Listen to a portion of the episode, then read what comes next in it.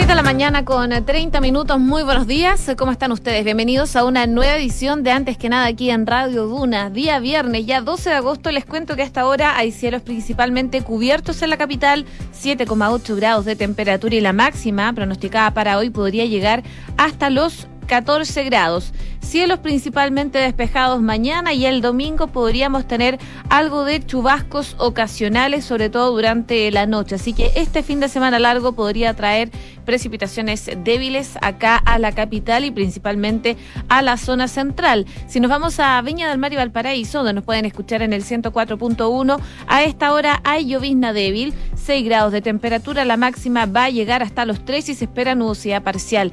Mañana despejaría totalmente, la máxima llegaría hasta los 15 y el domingo podrían tener algo de chubascos aislados durante el transcurso de la tarde. Ya el lunes volvería a despejar según el pronóstico extendido de la Dirección Meteorológica de Chile con temperaturas que van a estar oscilando entre los 13 y los 15 grados de temperatura durante este fin de semana. En Concepción, donde nos pueden sintonizar en el 90.1, 10 grados a esta hora, la máxima no va a subir mucho más, va a llegar hasta los 12 y se espera que esté principalmente cubierto con lluvia viento de entre 25 a 40 kilómetros por hora. La lluvia se mantiene durante todo el fin de semana y las máximas van a estar en torno de aquí al lunes, por lo menos entre los 11 y los 9 grados de temperatura. Por último, Puerto Montt y sus alrededores, donde nos pueden sintonizar en el 99.7, 8 grados, máxima de 10. Va a estar cubierto con lluvia débil, variando, nubosidad parcial. La lluvia se mantiene eh, constante, por lo menos de aquí al martes, según el pronóstico extendido, y las temperaturas van a estar en torno, como les comentaba, entre los 9 y los 10 grados de temperatura. Hacemos un resumen de las principales informaciones que están ocurriendo en Chile y el mundo en los titulares.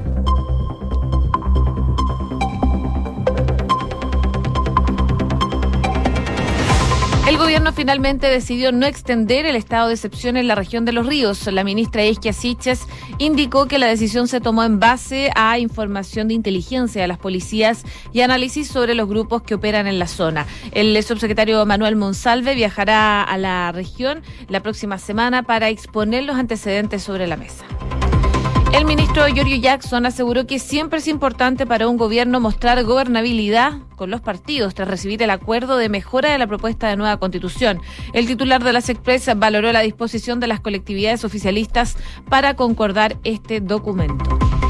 El presidente del Partido Comunista, Guillermo Tellier, aseguró que más allá de una cuña imprecisa, su partido va a garantizar que va a empujar con todas sus fuerzas el acuerdo pactado por el oficialismo en caso de que se apruebe la propuesta de nueva constitución. Más temprano, el timonel del PC indicó que no podían garantizar que van a hacer estas cosas porque en esto tendrá que haber debate popular, lo que generó un desconcierto, por supuesto, por parte del oficialismo que estuvo discutiendo esta propuesta.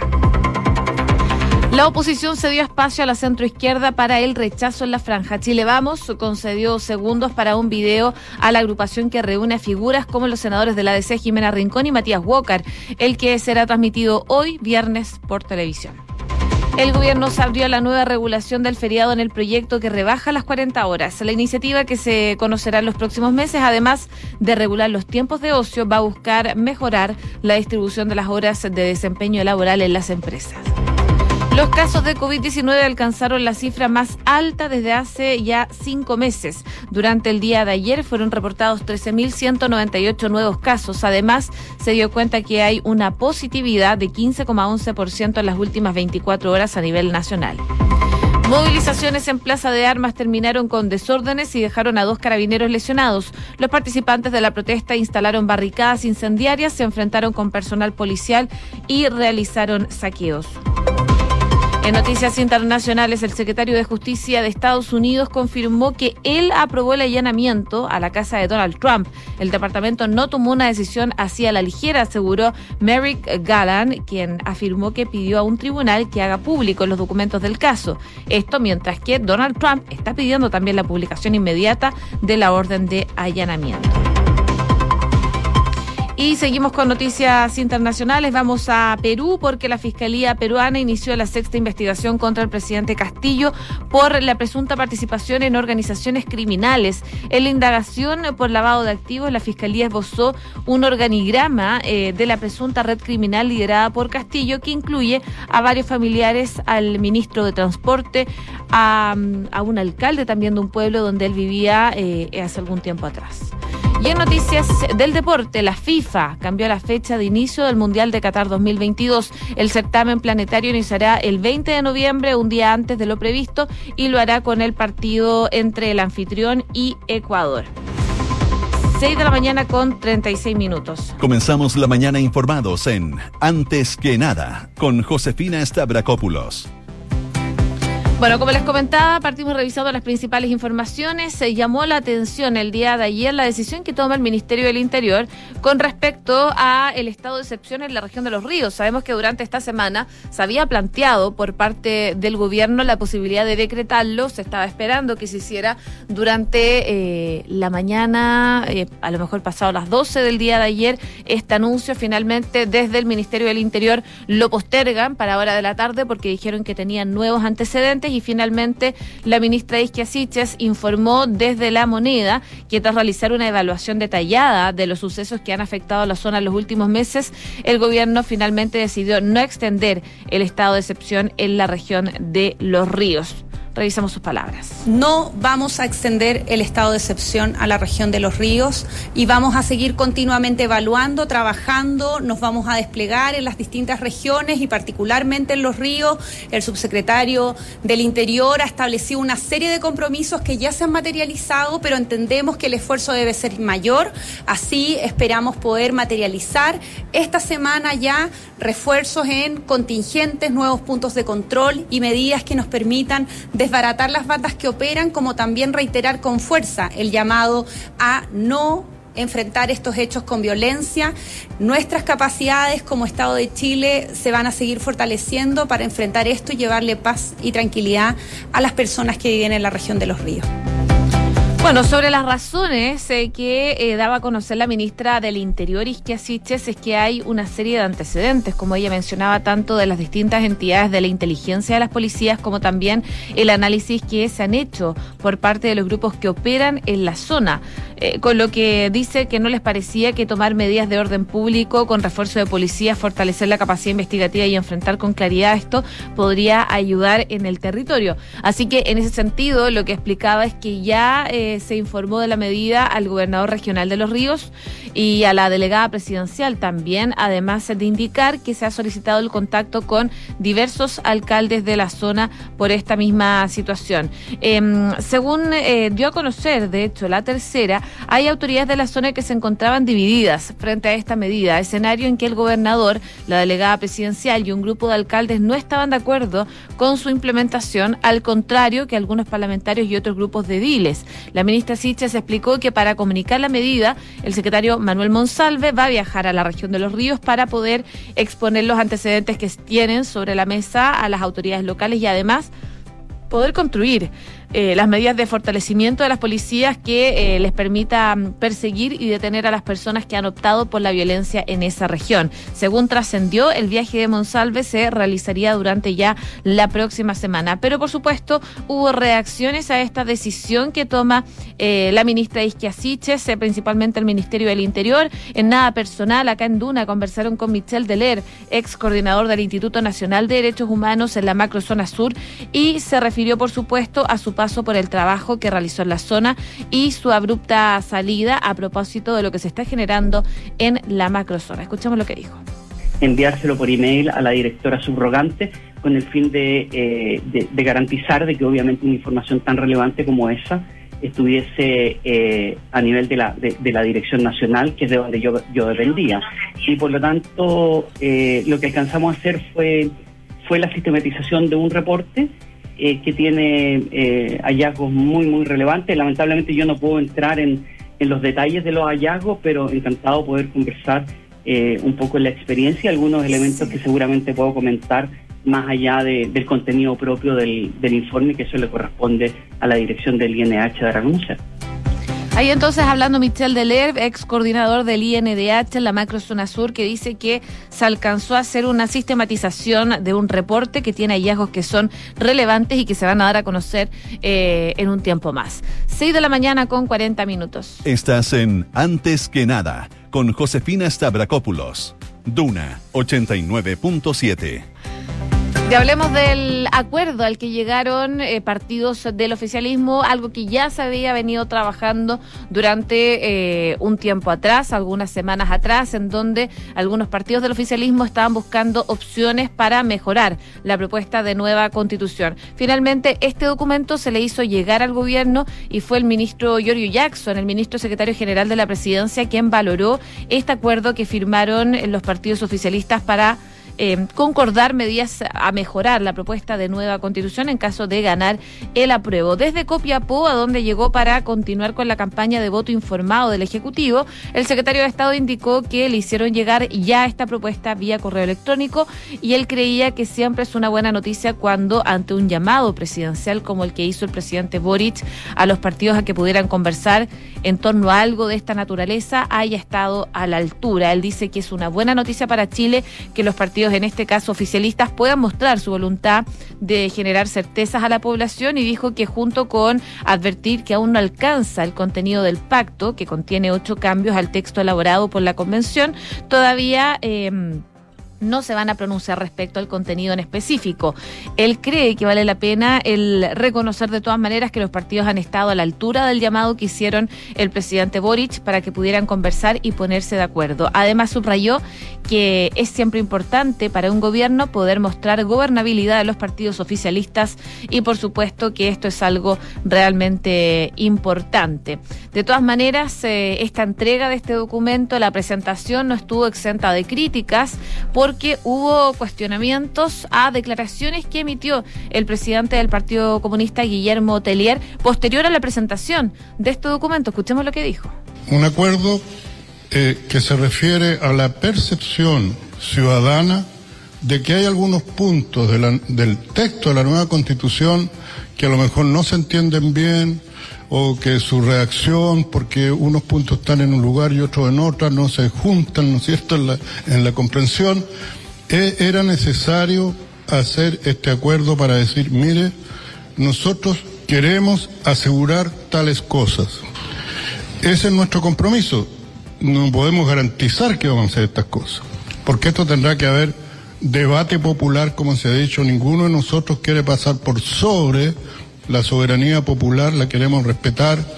Tampoco desdeñamos el trabajo de los y las convencionales. Han hecho un gran trabajo con este texto. Las declaraciones de Guillermo Tellier del Partido Comunista en donde dice que eh, no se puede garantizar que van a hacer estas cosas que proponen en este acuerdo oficialista, algo que después salió a retractarse y dijo que se trató de una cuña imprecisa, pese a que es bastante larga y explicativa esta cuña, y dijo que su partido hará todo lo posible para implementar los puntos que fueron acordados durante la noche del miércoles. Em, recordemos que esto se da mientras él, eh, junto a otros partidos de Apruebo Dignidad y al Socialismo Democrático, presentaban este acuerdo, y tales dichos desconcertaron inicialmente a sus pares oficialistas, aunque posteriormente salieron a respaldarlo. Sin embargo, desde la oposición aprovecharon los dichos de Telier para cuestionar la posibilidad real de que este acuerdo se vaya a implementar en el Congreso en caso de que eh, gane el apruebo el próximo 4 de septiembre. Eh, durante la tarde de ayer también, tras las críticas, Telier habló sobre sus dichos respaldando el acuerdo oficialista y su eventual implementación y él dijo, soy enfático, más allá de una cuña imprecisa, nuestro partido garantiza que va a empujar con todas fuerzas el acuerdo logrado y su implementación. La decisión ahora está en el pueblo de Chile el próximo 4 de septiembre y luego en sus representantes en el Congreso para darle viabilidad, sostuvo Telier mediante su cuenta de Twitter para salir a aclarar los dichos que había dicho durante el transcurso de la tarde tras la presentación de este acuerdo oficialista con propuestas para mejorar la propuesta de nueva constitución. 6 de la mañana con 45 minutos.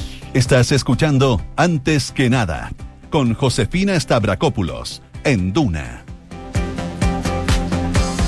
por supuesto hay preocupación por la situación sanitaria que se está viviendo en el país. Eh, probablemente eh, no hemos relajado a nivel nacional eh, y cómo no, si ya llevamos más de dos años de pandemia, ya llegando casi a los tres, pero preocupa el nivel alto de contagios que se está generando durante el último tiempo. Solo ayer se registraron más de 13.000 casos, 13.198 para ser específicos, la cifra más alta desde el 18 de marzo hace casi cinco meses cuando se reportaban en ese entonces 14.525 contagios. Además, ayer se dio cuenta de una positividad del 15,11% en las últimas 24 horas a nivel nacional, con más de 90.000 exámenes de PCR y test antígeno. La positividad diaria en la región metropolitana es de 11,98%. Además, el Ministerio informó que la variación de nuevos casos confirmados a nivel nacional es de 17 y 30% para la comparación de 7 y 14 días, respectivamente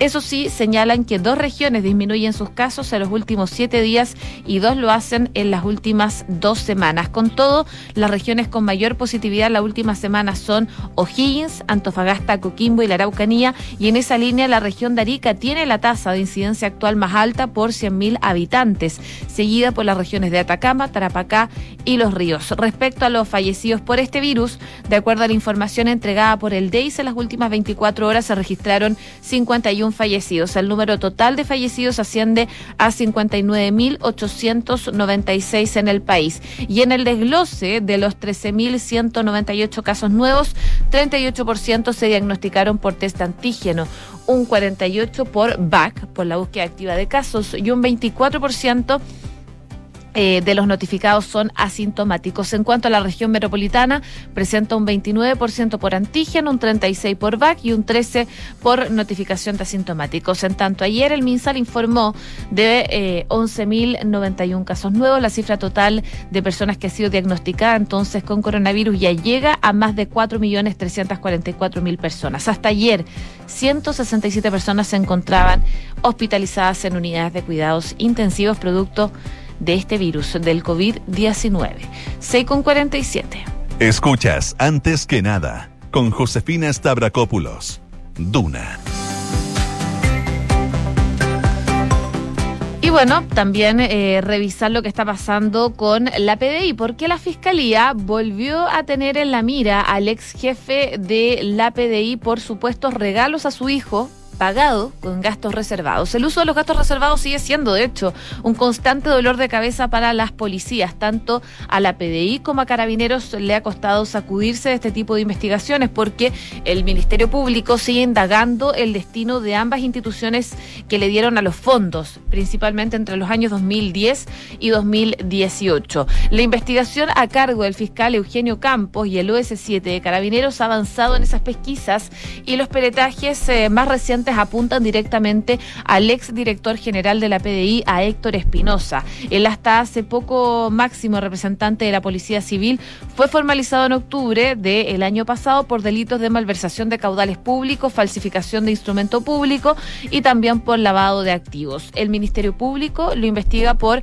la presunta sustracción de 146 millones de pesos en eh, concomitancia con su esposa, María Neira, y su ayudante Eduardo Villablanca. Entre los años 2015 y 2017, en dependencias del edificio institucional ubicado en General Maquena, en la comuna de Santiago, el referido director de la PDI sustrajo eh, ingentes montos de dinero en moneda nacional proveniente de recursos públicos destinados a la satisfacción de gastos reservados y asignaciones de dicha institución, según lo que explica el fiscal Campos que está indagando este caso en particular. La investigación sigue y durante los últimos meses apareció un dato relevador eh, para los fiscales. Dicen eh, en este nuevo hecho en la causa. Por lo mismo, el Ministerio Público solicitó reformalizar a Espinosa, esta vez por la presunta malversación de más dinero que debían ser utilizadas para la labor de seguridad y de inteligencia.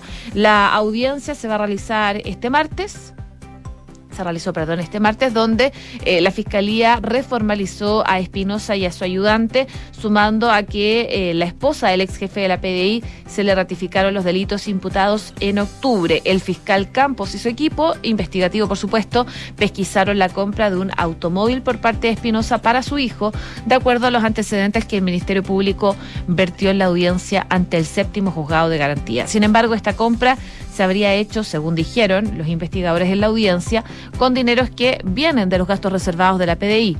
Las sospechas apuntan a que Espinosa habría proporcionado estos dineros a través de un cheque a su ayudante, Eduardo Villablanca, durante el mes de octubre del 2016 y el destino de estos fondos, según explica la Fiscalía, por supuesto, habrían sido utilizados para adquirir un vehículo para el hijo de Espinosa. Se trata de eh, un auto Opel Corsa del año 2014, avaluado en 7.700.000 en esa época. 6 de la mañana con 50 minutos.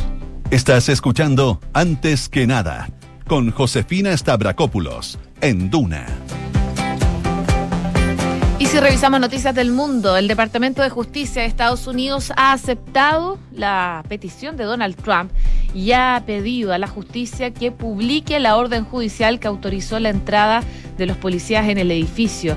Em, Donald Trump y sus seguidores habían exigido que este documento fuera divulgado. Ahora, la decisión ha sido anunciada por el fiscal general em, Mary Gallant en una inusual comparecencia ante los medios de comunicación. En ella, él también ha declarado que personalmente aprobó el registro de la residencia de Donald Trump en Mar-a-Lago, en Florida. Trump tiene una copia de la orden de registro que le fue entregada cuando este se iba a llevar a cabo. Y está facultado legalmente para publicarla, pero no lo ha hecho. Y por eso el gobierno ha pedido a los jueces que sean ellos los que expliquen al público qué buscaban los agentes del FBI, unos agentes que, según la prensa estadounidense, tenían un soplo de una persona cercana a Trump que les había dicho dónde estaba la información que buscaban. El registro en la casa del expresidente de Estados Unidos, Donald Trump, el pasado lunes tenía como objetivo encontrar documento clasificado sobre el armamento nuclear que el exmandatario sacó de la Casa Blanca, según publicó eh, The Washington Post. El Post, que citó a fuentes anónimas cercanas a la investigación, indicó que la redada responde a la preocupación en el gobierno estadounidense de que los documentos que Trump se llevó consigo al dejar la presidencia y que contienen información sensible puedan caer, por supuesto, en malas manos. Las fuentes no aclararon si la información que supuestamente se encontraba en casa de Trump era referente al armamento nuclear en posesión de Estados Unidos o de potencias extranjeras y tampoco detallan si efectivamente se encontró este material. Así es como el registro de Mar-a-Lago se llevó a cabo con rapidez, a pesar de que se trata de un complejo de edificios de 100 habitaciones. En Estados Unidos se especula con que mm, el informante del FBI fue el ex jefe de gabinete de Trump. Eh, Mark Meadows, eh, cuya participación en el asalto en el Capitolio de enero del 2021 ha quedado expuesta recientemente. Meadows es también culpable de haber eh, cometido fraude electoral al votar dos veces en las elecciones del 2020, justo en la misma en que Trump dice que fueron demócratas quienes cometieron fraude. La decisión de Garland trata de perseverar la integridad de su departamento en medio de un clima de bastante tensión en Estados Unidos, como eh, no se conocía desde precisamente el asalto al Capitolio. Así que está generando alta tensión este allanamiento en la casa de Donald Trump, en que eh, Donald Trump, por una parte, está pidiendo que publiquen la orden de allanamiento que él tiene y desde el gobierno de Estados Unidos, principalmente eh, desde la justicia, están pidiendo que se publique la orden, porque Donald Trump, a pesar de que la tiene, no la ha publicado y la puede publicar. 6,54. Cifras, mercados, empresas. Las principales noticias económicas están en Antes que nada. Y en el ámbito económico hay noticias que se publican en relación al servicio de impuestos internos. Trece contribuyentes de altos patrimonios que estarían afectados por el nuevo impuesto iniciaron trámites para cambio de domicilio, es lo que trae pulso el día de hoy.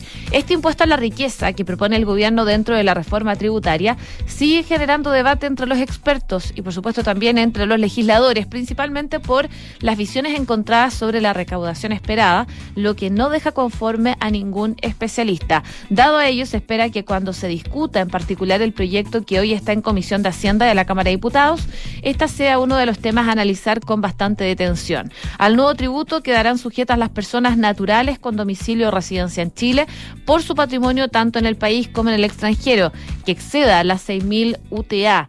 Esto son unos 5 millones de dólares. El diseño considera un esquema de tramos y tasas marginales entre los 4,9 millones de dólares y 14,7 millones de dólares eh, que se explicará en una tasa del 1% y sobre 14,7 millones de dólares que se tendrá una tasa de 1,8. Así de acuerdo a la estimación de la autoridad, 6.300 serán las personas que se van a encontrar grabadas por este impuesto. La recaudación esperada es del 0,5% del PIB y de acuerdo con este proyecto, la norma contiene lineamientos que les permitirán a los contribuyentes calcular el valor económico de sus activos, entendiendo por valor económico aquel que fuera determinado por terceros, independientes, por supuesto.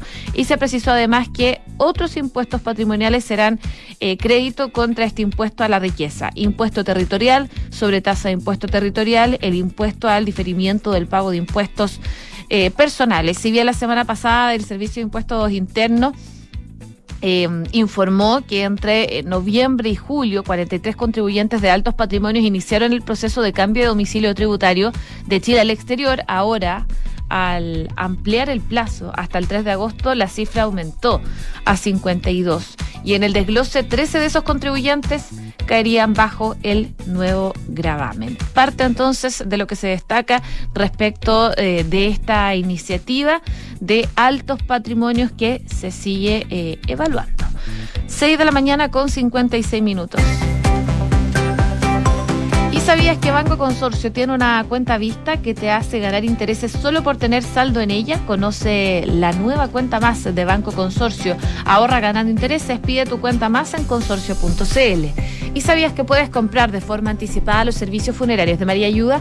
Entrégale a tu familia la tranquilidad que necesitan y estarás apoyando a cientos de niños de la Fundación María Ayuda. Convierte el dolor en un acto de amor. Cotiza y compra en www.funerariamariaayuda.cl. Bien a continuación Duna en punto junto a Rodrigo Álvarez. Sigan en la sintonía de Radio Duna acá, el 89.7.